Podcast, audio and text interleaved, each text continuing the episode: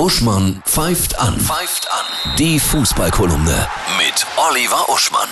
Hallo Oliver, ich grüße dich. Hallo Annette. Wir gucken noch mal zurück, Champions League.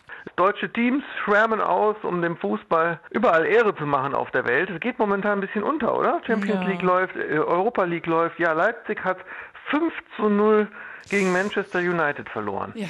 Was aber auch mal überraschend spannend ist.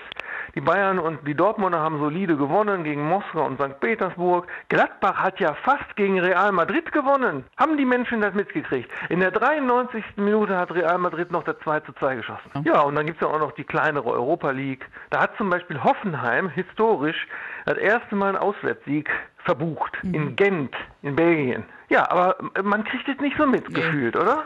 Wir sind ja alle mit anderen Themen beschäftigt. Jetzt kommen ja sowieso wieder nur Geisterspiele im Park. Genau. Zumindest in, in Deutschland. Ich denke, ne, die nächsten im Wellenbrecher-Lockdown haben wir dann wieder, können wir wieder ganz genau hören, was sie sich auf dem Platz zurufen.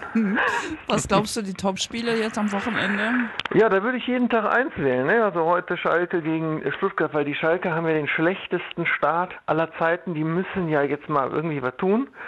Und dann würde ich sagen, morgen Gladbach gegen Leipzig, das ist ja im Grunde ein kleines Spitzenspiel, Ja. ne? Sechste gegen den ersten.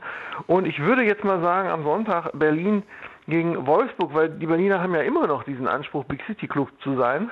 Und die müssen damit irgendwann mal anfangen.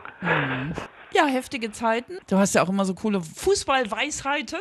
Ist auch gesammelt in deinem Buch Überleben beim Fußball. Da würde ich eine Weisheit aus der Fußballstadt Köln nehmen, die aber generell dort gesagt wird fürs Leben. Und sie heißt, es hätte noch immer Jod gegangen. Also es ist noch immer gut gegangen im Leben. Sehr schön. Ja.